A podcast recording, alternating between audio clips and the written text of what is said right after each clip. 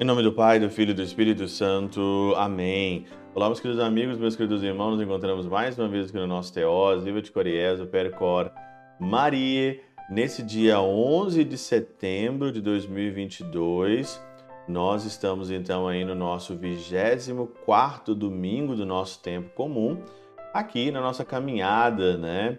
Aí nesse tempo comum, que depois então vai se tornar também o tempo do advento mais para frente mas no comum da nossa vida, no comum do Evangelho.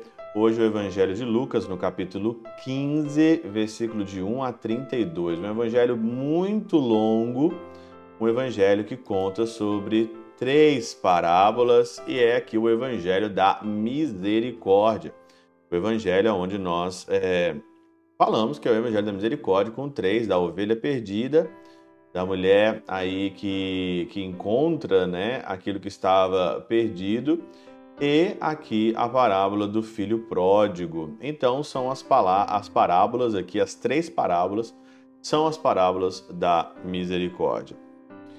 Olhando a catena áurea, olhando e meditando um pouquinho né, sobre o evangelho é, desse domingo, eu encontrei aqui um comentário de São João Crisóstomo que resume né, esses 32 versículos de uma maneira assim esplendorosa, como que os santos padres têm uma outra visão, né?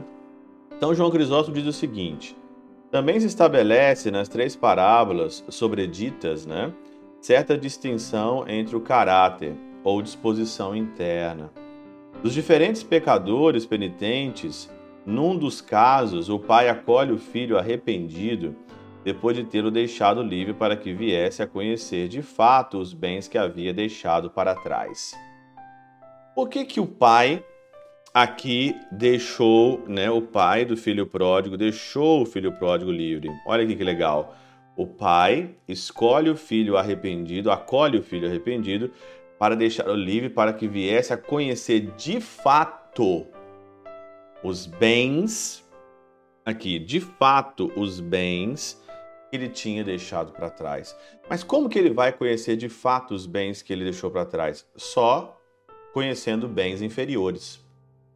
E aqui então, dá para você entender na nossa vida que nós estamos neste mundo para a gente conhecer os fatos inferiores, não por experiência, mas também por uma questão de inteligência, né? Não precisa experimentar coisas inferiores para você saber nós somos destinados para algo melhor, para algo maior e para algo melhor. Então, o pai deixa aqui o filho para que o filho de fato conheça os bens que havia deixado para trás. Noutro, o pastor busca a ovelha perdida que não sabe como regressar, carregando-as no ombros. Nesse última, compara-se o animal irracional ao homem imprudente que, levado por outro, perde-se como uma ovelha desagarrada do rebanho. Não acontece também isso conosco? Nós, como uma ovelha levado pelo outro, levado por esse mundo, levado pelas opiniões alheias, levado pelo pecado mesmo, somos arrastados a um lugar onde a gente não quer. A palavra seguinte inicia por: Um homem tinha dois filhos. Há quem diga que o filho mais velho simbolize os anjos e o mais novo, o homem e partiu para a terra longínquas, quando do céu e do paraíso precipitou-se na terra. Então, aqui numa outra perspectiva, São João Crisóstomo diz que o filho pródigo é Jesus Cristo, largou a casa do pai, veio para essa terra, o filho mais, mais velho são os anjos. E a continuação da parábola interpreta em termos da queda de Adão e do estado que ele se encontrava após ter pecado. Essa interpretação me parece piedosa, não sei, porém, se verdadeira. Com efeito, o mais jovem dos filhos vem à penitência espontaneamente levado pela recordação da abundância passada que conhecera na casa do próprio pai. Então, como é que ele se converteu ali na lavagem dos porcos? Ele olhou que na casa do pai há coisas melhores E tendo coisas melhores, ele lembra da recordação na sua memória. Olha você ver como que a faculdade da memória ela é super importante na conversão.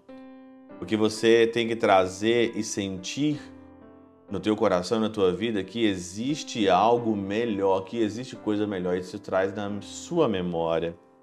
Mas nosso Senhor, quando veio ao mundo, chamou o gênero humano à penitência, sabendo que o homem sequer cogitava, por sua própria vontade, retornar ao lugar de onde caíra.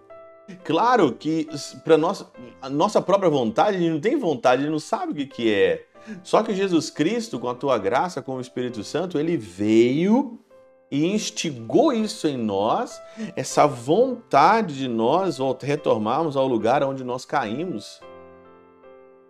Nós nem cogitávamos se não for Jesus Cristo, a gente nem cogitava, a gente nem tinha vontade se não for Jesus Cristo que instigou essa vontade em nós e nós voltarmos para o lugar onde nós, onde nós tivemos caído.